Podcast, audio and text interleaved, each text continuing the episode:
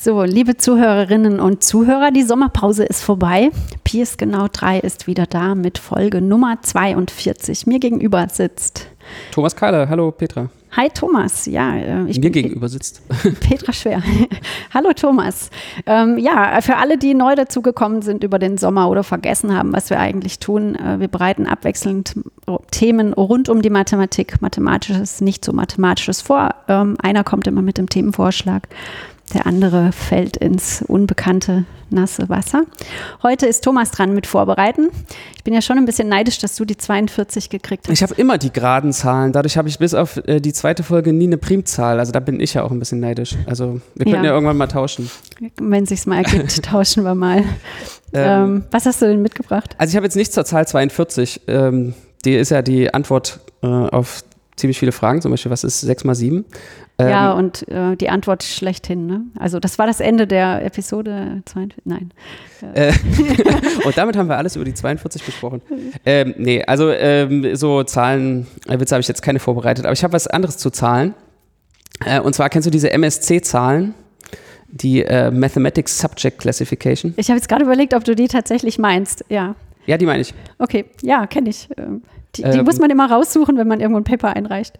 Äh, wieso muss man die raussuchen? Was ist, also kannst du mal kurz was erzählen darüber? ja, diese MSC, Math, wie heißen die? Math, Math äh, Subject Classification. Subject Classification. Genau, also das ist sozusagen eine, eine Nummerierung, die die komplette Mathematik äh, klassifiziert mit so Zahlen, Buchstaben, Zahlen, Kürzeln. Ähm, und im Prinzip versucht, alles in Themenschubladen zu stecken, die dann ähm, signalisieren sollen, was, welche Mathematik in einem Artikel zum Beispiel drin steckt. Und was für ein, äh, weißt du, welche so, was so deine Lieblingsnummern sind? Oh je, Oder das könnte ich jetzt nicht. Ich gucke das tatsächlich immer neu nach. Ich das sind fünf, muss man erstmal vielleicht sagen, das sind fünfstellige Ja, das sind Codes zweistellige Zahlen, und Buchstabe und, und dann kommt, in der Mitte ist ein Buchstabe, genau. genau. Also sowas wie 13C05 oder so wäre jetzt so eine Math Subject, weiß ich nicht, was das ist. Ja, bei mir ist auch so 20e. 20 manchmal. Ist, äh, ja, ich weiß nicht, welches okay. von denen es ja. ist. Also ich bin so ein bisschen quer zu dieser Klassifizierung unterwegs mit meinen Themen. Das ist immer doof. Ich bin dann immer so in ganz verschiedenen Zahlen. Also die Zahl vorne ist immer sozusagen das gröbste Thema, diese 20 oder die 12. Mhm. Es geht einfach, wird einfach durchnummeriert. Irgendwie so. Das fing mal an mit 1 ist Logik. Also das ist jetzt alles ohne Gewehr, aber sowas wie 1 ist Logik, 2 ist Mengentheorie und dann hat jemand versucht, ja. diese Mathematik so durchzunummerieren, bis hatte halt bis 99. Und dann nicht, teilt sich das irgendwie so auf. Dann gibt es natürlich Querverbindungen. Und es wird auch regelmäßig gepflegt. Ich glaube, alle zehn Jahre gibt es da so ein Update. Ja, es gibt immer mal wieder ein Update. Ähm, genau. Und dann gibt es da so einen äh, Diskussionsprozess vorher. Und was ich heute erzählen will, bezieht sich auch auf diesen Diskussionsprozess. Äh, und da geht es um die MSC Nummer 62R01, die du sicherlich kennst. Äh, wenn, du die, wenn du die MSC Nummer kennst. Die ist neu, äh, die 62R01. Und die 62R01 ist algebraische Statistik. Die ist neu, okay. Äh, genau, die gibt es jetzt seit 2020 gibt es die. Äh, also es gibt diesen Update-Prozess immer in den durch zehn teilbaren Jahren. Äh, und jetzt gibt es algebraische Statistik.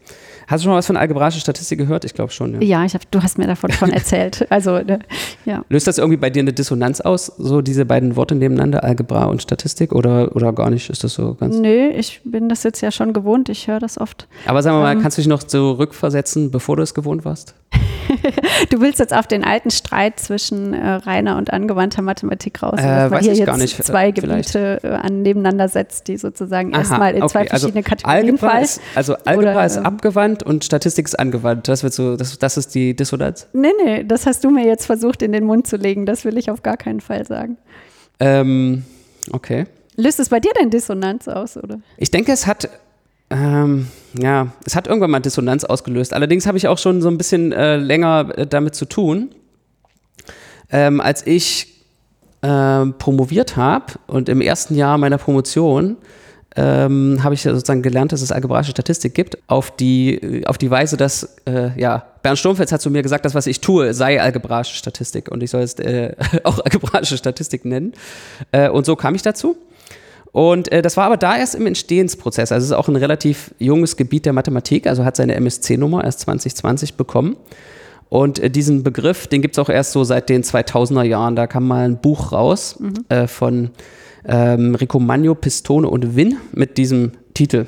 Geht es um den Bereich der Statistik, Experimental Design. Mhm. Also kommt es sozusagen historisch aus der Statistik oder aus der Algebra? Das äh, ist eine gute Frage. Also was, ähm, was ist es erstmal? Können wir erstmal drüber reden. Also wenn ihr jetzt sozusagen die äh, irgendwie so Worte zusammensetzt, dann ist ja algebraische Statistik hat Algebra als Adjektiv und Statistik als Substantiv. Also würde man eigentlich sagen, es ist Statistik und die, die, es wird irgendwie algebraisch, also man tut das Adjektiv davor, um sozusagen näher zu bezeichnen, was für eine Statistik es ist. Und ja, also ich würde jetzt mal sagen, in einem Satz zusammengefasst bezeichnet es die Anwendung von Algebra auf statistische Probleme. Mhm. Ja? Also man könnte sozusagen den, wir, wir können es ja mal als Gedankenexperiment umdrehen. Wenn was ich jetzt sage, wenn ich jetzt sage statistische Algebra, ja. was, was wäre das? Keine was, Ahnung. Was würdest du, was wäre. Gibt, das gibt's nicht.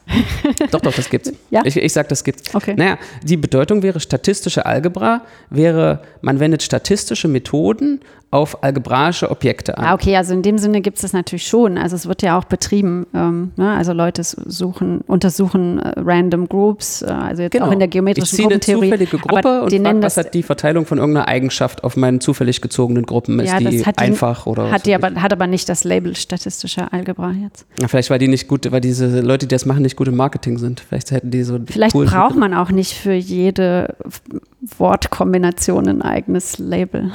Was macht denn ein Gebiet aus? Also, dass es sozusagen einen Namen verdient hat oder einen Namen haben sollte? Aber haben wir schon genug geklärt, was äh, Stat algebraische Statistik ist? Also für. Ja, also die Anwendung der Algebra auf Statistik. Welche Art von Algebra wendet ihr denn an? Algebra ist ja jetzt ein relativ großes ja, Gebiet. Da bist du jetzt genau ja. an dem richtigen Punkt sozusagen. Ist das denn überhaupt was Neues, Algebra auf Statistik anzuwenden? Im Prinzip kannst du sagen, nein, weil lineare Algebra wird überall angewendet. Ja. Lineare Algebra ist schon sozusagen aber was macht das denn aus? Also welche algebraischen Methoden sind das denn, die da zum Tragen kommen? Ja, also die, die Sachen, die jetzt neu sind, sagen wir mal seit den 2000ern, ist eben die kommutative oder wie man sie nennen würde, nicht-lineare Algebra. Und die nichtlineare Algebra ist halt so entsteht, wenn du in der linearen Algebra, da beschäftigst du dich halt mit linearen Gleichungen und wie man die löst. Und äh, in der nichtlinearen Algebra oder kommutativen Algebra beschäftigt man sich halt mit Polynomgleichungen und wie man die löst. Hat schon viel mit Polynomgleichungen zu tun, aber das, das Gebiet ist eigentlich auch definiert durch so eine Community und wofür die sich interessiert. Mhm. Und äh, da ist einfach, das viel diskrete Mathematik zum Beispiel auch.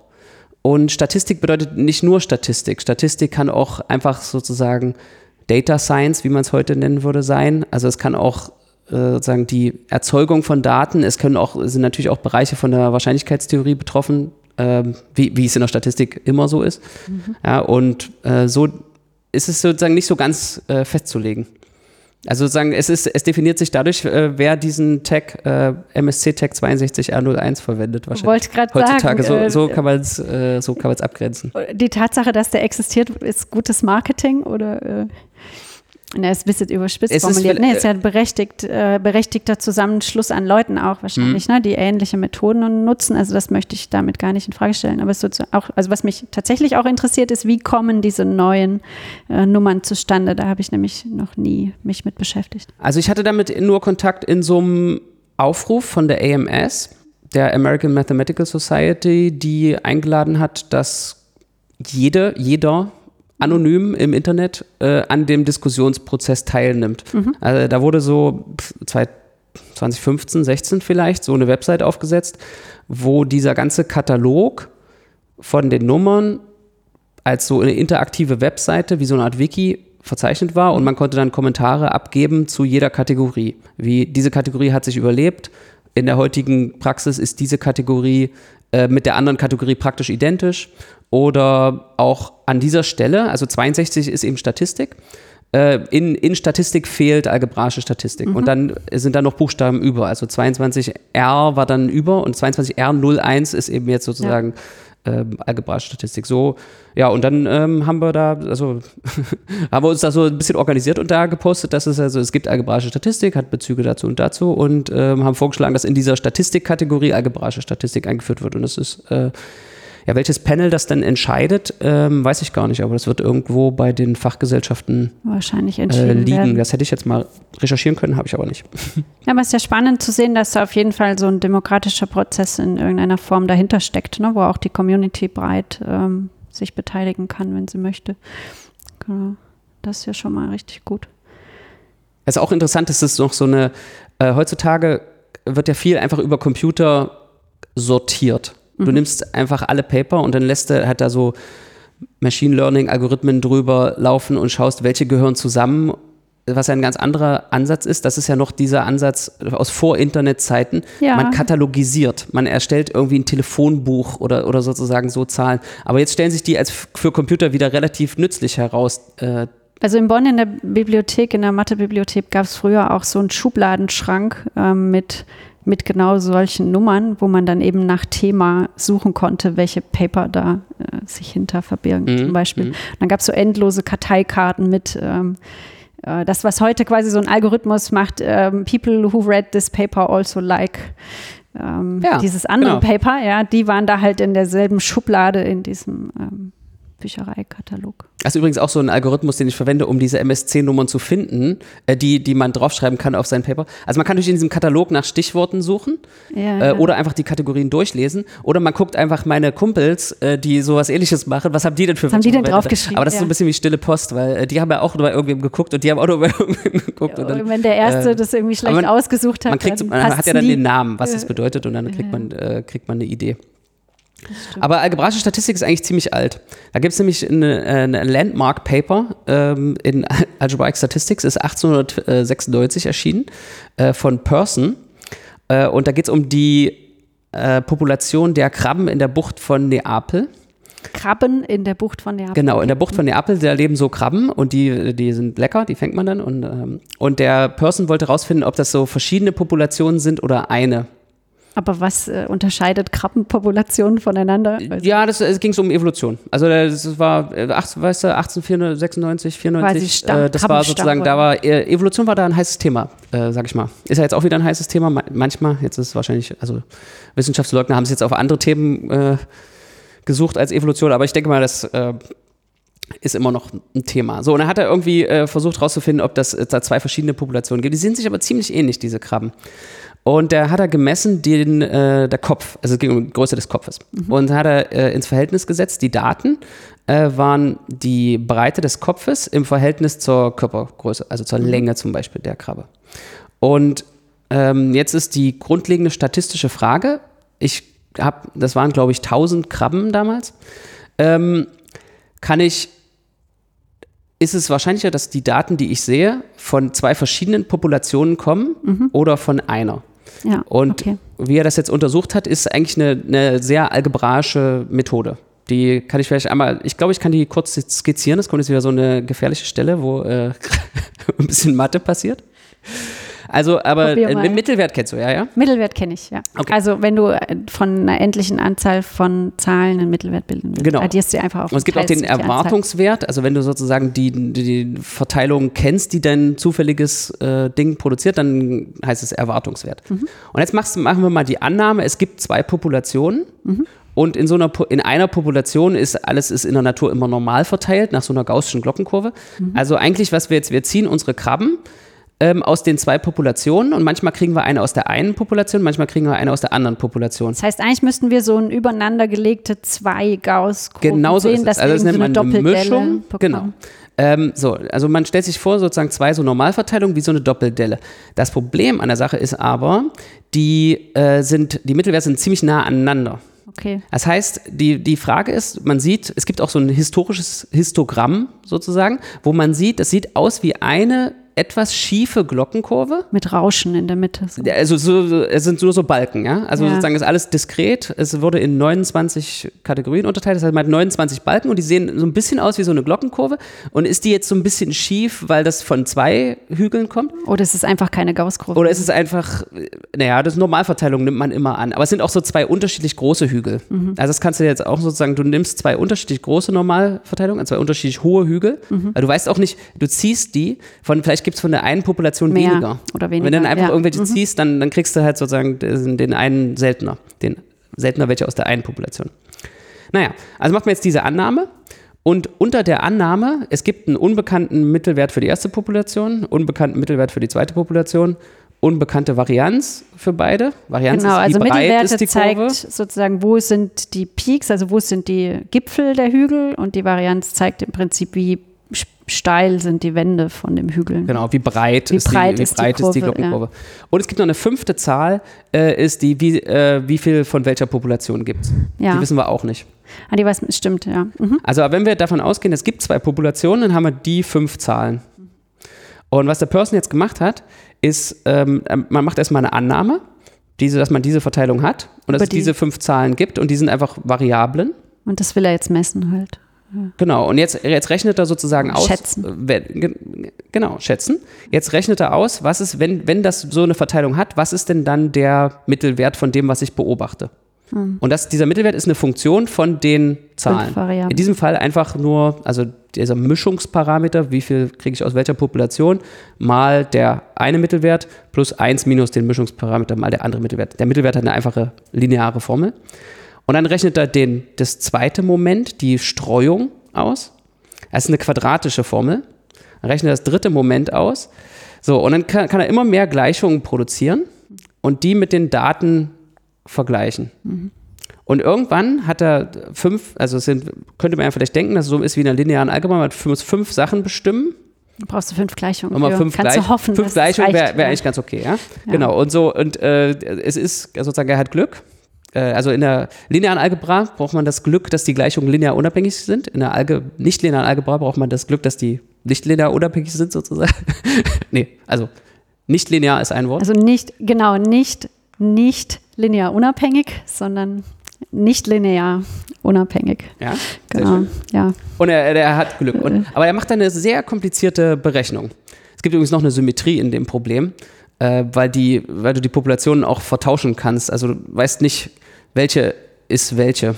Die führt auch noch zu Problemen, aber Ja, okay. Also Erstmal fürs, fürs Auszählen erstmal nicht. Ne? Das du hast ja so einen Mischungsparameter, der sagt halt, du kriegst, der liegt zwischen 0 und 1 und du kriegst einen Anteil Lambda aus der ersten Population und einen Anteil 1 minus Lambda aus der zweiten Population.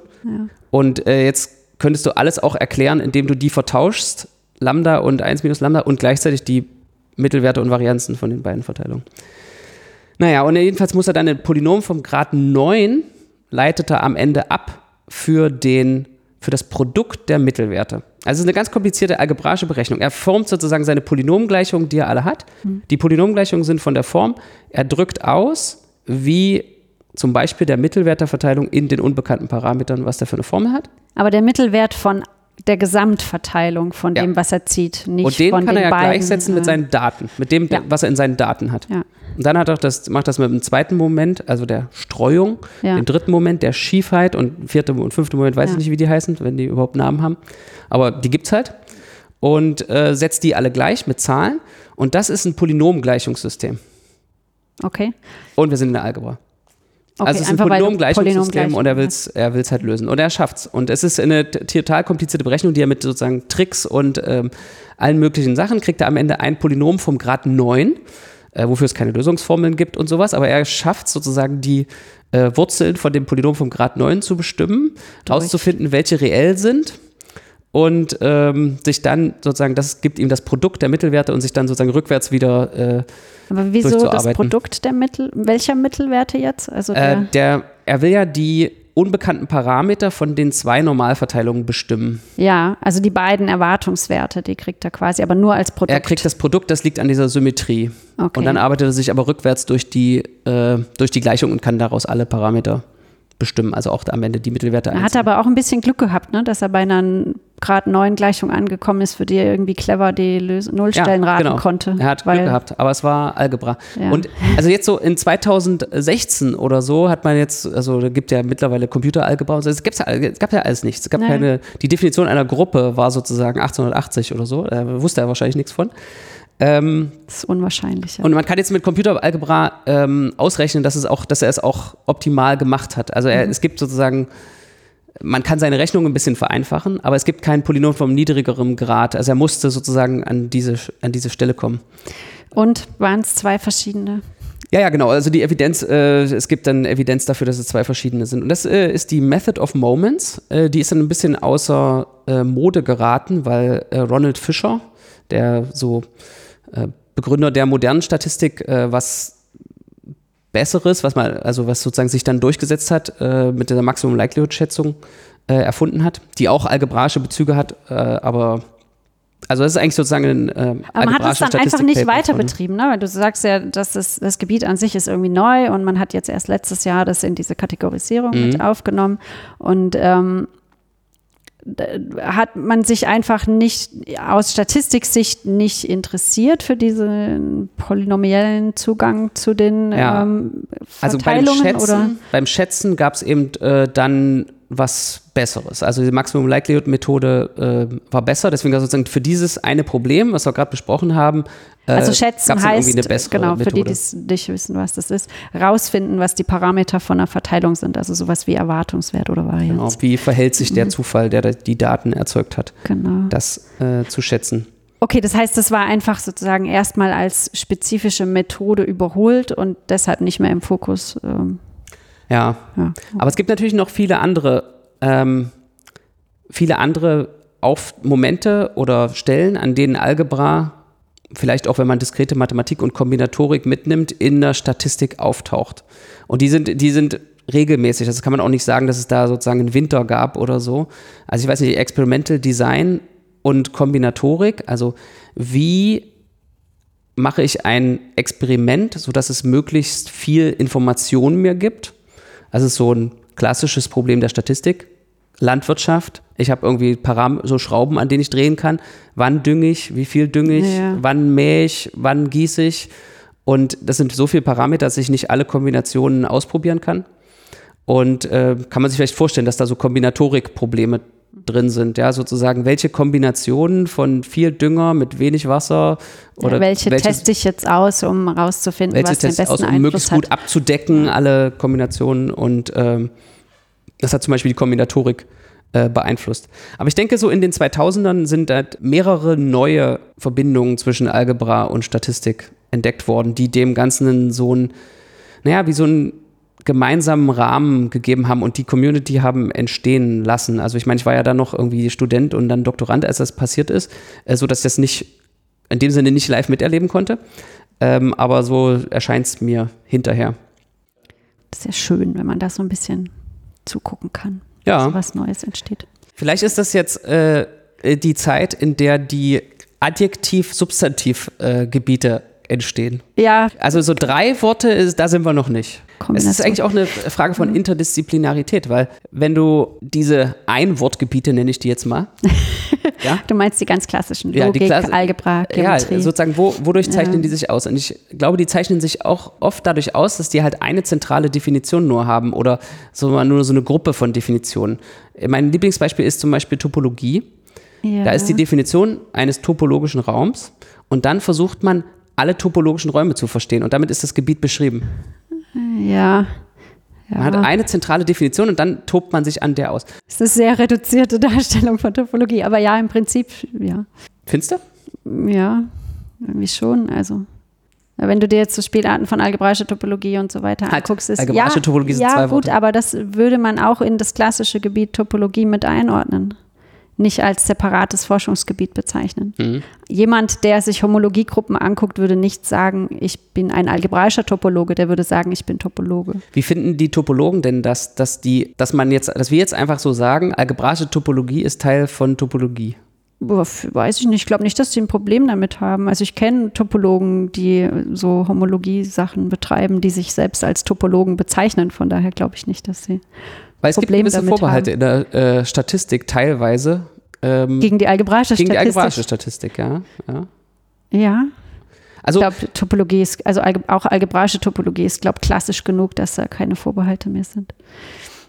meinst du, also de- deine These, die du jetzt propagierst, ist, dass Vorbehalte Warte weniger mal, werden genau, im ja. äh, Laufe der Ja. Laufe Ich glaube, Neues erzeugt erstmal immer Unbehagen. Bei manchen. Mhm.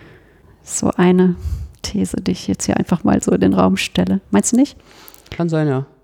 Gibt es irgendwelche Gebiete, die du, äh, so Zwei-Wort-Gebiete, die du, lass mal versuchen, ein Zwei-Wort-Gebiet zu finden, was es nicht gibt und was möglichst äh, interessant klingt. Also wir müssen, also wir haben Geometrische Algebra. geometrische Algebra. Ah, es gibt algebraische Geometrie. Also genau, man kann sozusagen erstmal das Kannst ein, alles immer ein Kochrezept ist einfach. erstmal Ja. so umzudrehen. Topologische Algebra. Ja, Was ist topologische Algebra? das gibt's auch nicht. Nee. Also was, was sagtest du gerade? Geometrische Algebra. Mhm. Huh. Das ist so ein bisschen das, was geometrische Gruppentheorie aber halt auch nur für Gruppen macht, sozusagen. Ne? Ah ja, es ist eine Erweiterung von geometrischer Gruppentheorie auf, Ja, ja. auf andere, Auf andere Algebra- algebraische, auf andere äh, algebraische Objekte. Objekte. Aber es gibt ja sozusagen geometrische, also es gibt zum Es Beispiel, gibt geometrische Analysis zum Beispiel. ja, Ja. Weiß was anderes als auch nicht so analytische genau Geometrie. Vor, vor Augen, was das bedeutet, aber Ähm, ähm, es gibt nicht kommutative Geometrie zum Beispiel. Da macht aber das man, ist eine andere da hat Sorte man erst ne? Algebra. von Syntax. Da hast du nicht zwei Gebiete und eins wird zum Adjektiv, sondern da hast Ja. du einfach ein anderes Adjektiv Ja, ich, vor ein äh, Gebiet ich wollte gerade gesetzt. sagen, dass nicht kommutative Geometrie sowas ist wie oh, geometrische Sinn. Algebra. Da, Dass das Nee. es eigentlich ist, das ist der falsche Name. Also nicht kommutative Geometrie ist ja erstmal, nee, nicht kommutativ ist ja ein Begriff aus der Algebra. ja. Das kannst du jetzt nicht einfach Ja, vor das Geometrie sind, packen. Das sind so Namen, die, äh, die so entstehen, weil sie sich irgendwie abgrenzen wollen. Also die definieren sich durch Abgrenzung. Genau, es ist vielleicht ursprünglich mal ein Teilbereich gewesen, die sich dann als eigenes Gebiet verstehen durch Einschränkung, ne, durch Abgrenzung von einer allgemeinereren, aber für sie nicht relevanten. Nee, ich glaube, äh, hier ist es so, dass, also in der algebraischen Geometrie hat man oft sozusagen, also ist alles auf kommutativer Algebra aufgebaut. Achso, du meinst, dass die nicht und kommutative die haben dann gesagt, Algebra... naja, wir machen jetzt einfach das alles mal mit nicht kommu- Wir versuchen jetzt einfach mal die gleichen Ideen mit nicht kommutativer, also mit assoziativen Algebren statt äh, den üblichen polynomenbasierten oder Jetzt- kommutativen Ringen. okay, jetzt redest du aber von nicht kommutativer algebraischer Geometrie, nicht von nicht kommutativer Algebra, oder? Äh, nicht kommutative Geometrie, meinte ich. Nicht Na, kommutative Geometrie, gibt's ja, das? das gibt's, genau. Das, äh, das gibt's, aber gut. Es gibt auch algebraische Analysis, wusstest du das? Ja, Algebraic Analysis ist irgendwie die Algebra von Differentialoperatoren. So, ja, mehr weiß ich auch nicht. Die vertauschen auch nicht. Ist auch ein Teil der nicht kommutativen Algebra. Obwohl nicht kommutative Algebra ja so ein bisschen eine Übertreibung ist. Weil die nehmen ja nicht irgendein, also die nehmen ja nur Sachen, die so fast immer, fast kommutativ sind und dann so ein bisschen davon abweichen. Ja, so Differentialoperator mit einem Multiplikationsoperator, die vertauschen ja fast. Aber okay. so, was lernen wir jetzt daraus? Ähm, wir können beliebige Wörter aneinander setzen und ein neues Gebiet machen? Nee, das funktioniert nicht. Na, wie schafft man denn ein neues Gebiet? Ich glaube, man muss schon irgendwie sehr äh, Ja, aber ist das denn ein erstrebenswertes Ziel? Also muss man denn neue Gebiete erschaffen? Interdisziplinarität ist ja was, was, äh, wenn man zum Beispiel mal guckt, was die DFG fördern will. Na, das war nicht meine Frage. Meine Frage war ja, müssen wir sozusagen darauf hinarbeiten, neue Gebiete zu schaffen? Das glaube ich nämlich nicht. Das ist eine äh, schöne politische Frage. Jetzt äh, wird, die, wird die Zeit knapp, aber äh, du äh, kennst ja auch den Stellenmarkt für akademische Stellen und da werden ja diese Gebiete verwendet. Das ist ja sozusagen, wenn du Professor, du bist Professorin für Geometrie. ja. Und äh, du musst, wenn du Professorin werden willst, dann musst, bist du Professorin für X. Und dieses Nö, aber X man kann auch einfach Professur für Mathematik ausschreiben. Es gibt es auch vermehrt tatsächlich in letzter Zeit, ne, dass die die Gebietsspezifizierung Mhm. Aber dann gar kommt- nicht mehr hinschreiben. äh, oft äh, Klammer auf und dann steht dann doch dahinter, was für Gebiete. Ja, schon. Also, dass man das thematisch einschränkt, macht ja auch Sinn, aber ähm, ja, okay. Also, ja, ich weiß nicht. Also, hm, vielleicht andersrum gesagt, ich finde es immer gut, wenn das inhaltsgetrieben ist und nicht marketinggetrieben. Also, wenn man jetzt nicht hergeht und sagt, wir brauchen ein neues Gebiet, weil, keine Ahnung, sondern dass es eben. Manchmal kristallisiert sich ja von alleine raus, ja, wie du auch gesagt hast. Es gab Leute, die haben an ähnlichen Fragen gearbeitet und hat man eben gemerkt, die Methoden, die die benutzen, sind verwandt und ähnlich. Und dann ist es auch sinnvoll, sozusagen, dass sich da eine Community bildet und dass das Ding auch einen Namen bekommt. Aber jetzt andersrum vorzugehen, fände ich irgendwie seltsam. Also, Ist vielleicht auch gar nicht möglich. Wer, wie soll denn so eine Kontrolle über so ein chaotisches ne? System wie die Wissenschaft ausgeübt werden? so, wir Da machen jetzt ja keine- X und dann. Also ich meine, es äh, gibt natürlich Zippen, Strippenzieher in der Wissenschaft, aber äh, zu, de, zu dem Grad habe ich da Schwierigkeiten, mir das vorzustellen, dass, dass jemand das so steuern kann. Man kann natürlich irgendwie versuchen, dafür zu, zu werben, indem man äh, zu Doktoranden im ersten Jahr hingeht und sagt, äh, was du machst, ist algebraische Statistik, aber du meinst, es muss ja, es muss ja auch sozusagen. Sinn ergeben, sonst würden die Doktoranden das ja dann äh, nicht annehmen. Ja, Ja.